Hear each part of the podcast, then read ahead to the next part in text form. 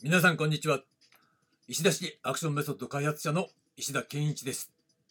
リアムアクションと立ち回り始まります。今週のテーマはアクションの住み分けです。はいということで今日はね、えー木曜日ですね、えー昨日は俗チャンバラの二重構造ということで、えーまあ、チャンバラのね始まり表現アクション表現っていうものとね共通点、ね、戦略と戦術そういったものは、え立ち回りまあチャンバラですよね。チャンバラの表現の、えー中から生まれてきたわ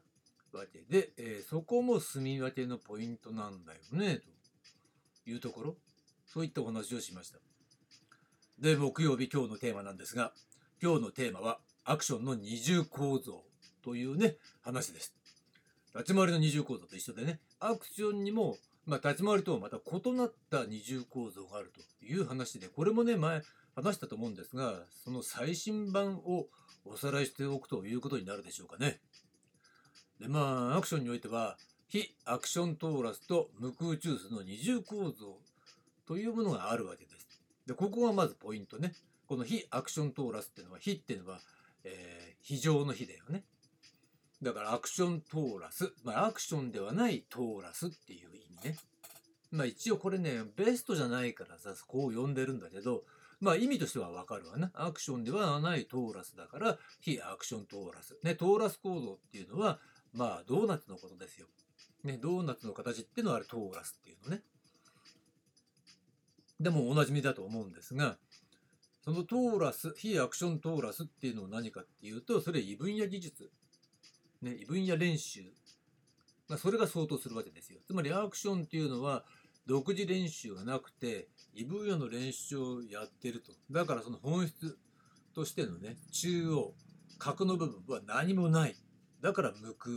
というふうにそこ名称をつけたわけですね。だから無空の中枢中枢が無空だから無空中枢というふうに呼んでるわけです。だからこのように非アクショントーラスっていうねドーナツの部分と無空中枢。無空空っぽな中枢なんだけどそこにまあ分かりやすく言えばねあの透明なシリンダーあの理科の実験の時に使ったねシリンダーとかありますよね。縦長に細いガラス管みたいなやつね。ああいうもの。だからなんとなくあるかないか分かんない、まあ、透明だけどなんかあるんだけど透明で何もないよね。みたいなそんな感じね。うん、そういう二重構造になっているんだということですよ。で、まあ、復習になるんだけど、アクションっていうのは、異分野技術で身体能力を鍛える。そして、現場での要求に応えるっていうね、フィードバック関係の中で対応能力を磨く。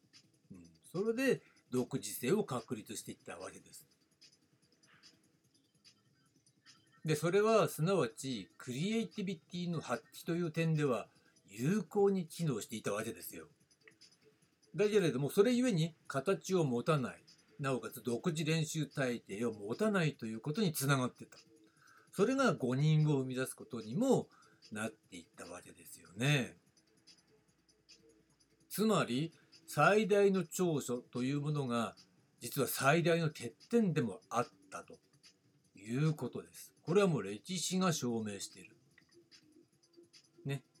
でそれは長所として活かせば本物のアクションになるんだけれども欠点として誤認したままつまり間違って認識したまま使用されれば偽物アクションにつながっていくことを意味しているわけなんですよ。ここ一番重要で今までこういうね言語的な表現言い回しではね説明してこなかったここはとても重要です。ね長所がすなわち最大の長所が最大の欠点でもあるっていうね。それは形を持たない独自練習体系を持たないっていうこと。それはあの多分先週とか先々週とかも話したと思うんですが現場現場が活性化しているアクション全盛期っていうのはそれでも良かったわけだ。つまり現場がすなわち新しいものを生み出すっていう、えーそういった場になってたからね。と練習では身体能力を鍛えるだけでもよかったわけね。ある意味。そこでクリ現場でクリエイトするでも現場での、ね、仕事の数が減ってってクリエイティビティが下がってくると、えー今度はじゃあそれさどこでその独自性っていうものを発揮していくのっていうことにつながっていくわけだよね。うん、それがまあある意味アクション衰退の一つのなんだろうなきっかけになったとも言えなくもないんじゃないかなというふうに考えてますね。で先行きますよ。でこのようにね非アクショントーラスと無空中数の二重構造表現における方法論そして思考形態の違いっていうものは時代交渉的写実再現重視というものが一方で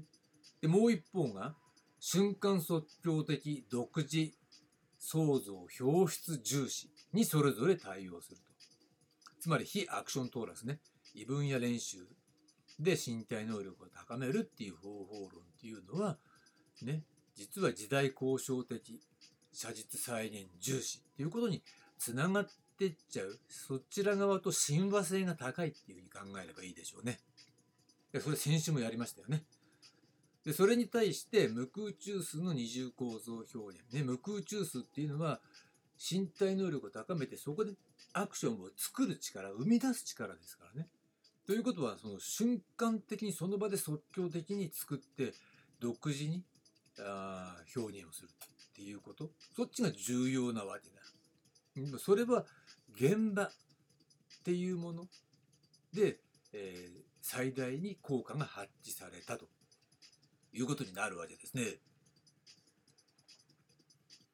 で、このね、非アクショントーラスの異分野性、これが無空中数の獲得発展へと至らない場合に異分野依存に傾くということね。で、結果的に時代交渉的写実再現重視へとつながっていくっていうことなんですよ。だから、え、異分野の武術の段をいっぱい取って、あんなことができます、こんなことができます、つって演舞やってみせるみたいなね、ことになっていくということね。で、それはね、身体による創造性の欠如がもたらすという事実に基づくわけなんですよ。だけど、そのことを、要はね、当の本人が自覚していないっていう部分と、実は自覚していないんじゃなくて、自覚しているからこそ、自分自身を偽ることで他者に対してある意味強気に振る舞えるみたいなことがあるわけだよね。でそういったことを無意識の中ででも実は結構分かった上で意識的に行ってるということね。うるさいね。うちのこの近くね、パトカーとかね、救急車この通りよく通るんですよ。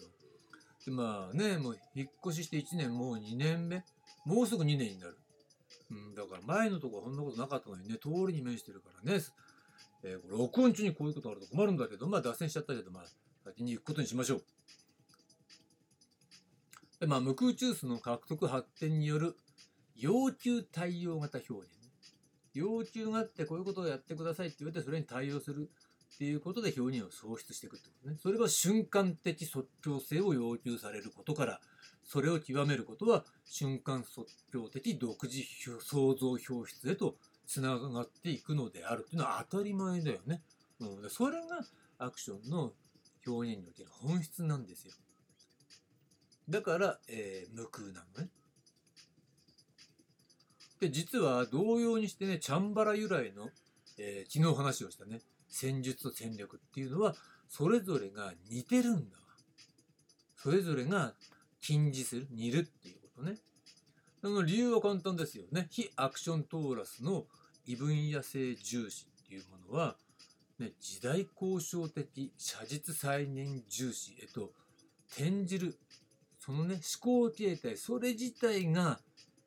振り付けや技に対するこだわりと共通点が多いということで結果的に何をやるのかっていう思考を土台としてしまうところにあるんですよ。わかるよね？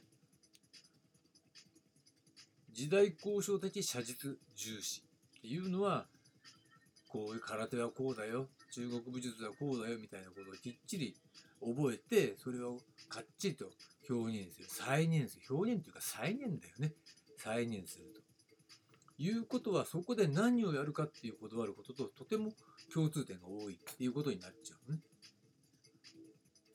その結果だってねあの時代交渉ってさそれ裏方さんのさスタッフのやることじゃない？だから結果的に分かりやすく言っちゃえば裏方の人のものの考え方に近くなっちゃうっていうことでパフォーマーじゃないわけだ。まあそこがもう肝ですね。でそれに対して無空中枢の、えー獲得発展による瞬間即興的独自創造表出。これは、ね、瞬間的な動作の表出反応において常に即興的最適化自己表現を意識し続ける。ですよ。ここが大事ね。意識し続けるの。その結果、どうやるかっていうね、どうやるか思考を土台として自分自身の見せ方を重視する方向で考えるっていうね、ことになってくんだよね。うん。そこにつながっていく。だから常に考えなきゃダメなんですよ。頭使わなきゃダメなんですよっていうことの意味はまさしくそこなんですよ。で、もう一つ重要なのは、それを簡単に言っちゃうとね、ちょっと言葉を変えるならば、美意識を持っているかどうかっていうことでもあるのね。つまり、こういう振り付けがあるってなった時に、あれーってもうね、闇雲にやるのか、それとももうちょっと、俺はこういう形でかっこよく決めたいって思うのかどうかっていうことは、それ美意識の問題ですからね。そこに美意識がないと、えー、ある意味技とかね技術表現技術っていうものは、えー、きちんとした方向で美意識を伴ったものとして発達することはないという当たり前の結論がそこにあるわけです。だから肩で「ぜーぜー」とか息してね「はあ」とか言ってあのリアリティを表現してるつもりかもしんないけどそれで棒立ちでブラーって、ね、いわゆる間の部分ですよね間の部分の芝居でブラーっと棒立ちで「はーはーぜーぜー」って言いながら相手にこう近づいていって「これはおりゃー」ってやるみたいなことを練習でやっても全く練習になりませんよっていうのはまさしくそこの問題なんだよね。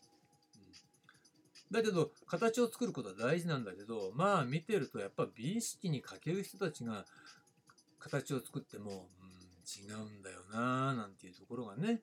えー、多々ある。だけどそれやらないとね、練習になりませんからね、えー、それはやった方がいいということ。だけど、それは何かの形を持ってくるっていうことじゃなくて、やっぱ無空中枢構造を分かってね、えー、そこから生み出されるものだっていう構造が分かんないと、まあ、ダメなんだろうなと、なかなか難しいんじゃないかなっていう気はしますね。ということで長くなりましたが、えー、ここまでがえ、木曜日のテーマ、アクションの二重構造という話でした。で、今日の話はね、えー、重複してる復習なんだけど、結構今まで言ってないことも含まれている。もしくは違った言い回しで、表現してるところもあるので、えー、かなり重要だったと思いますよ。っていうことを付け加えておきましょう。で、明日なんですが、明日は金曜日なので、えー、まとめ編プラス、いよいよ住み分けの方法ということになります。それは、えー、これにて今日のテーマ、アクションの二重構造を終わりにしたいと思います。はい、ありがとうございました。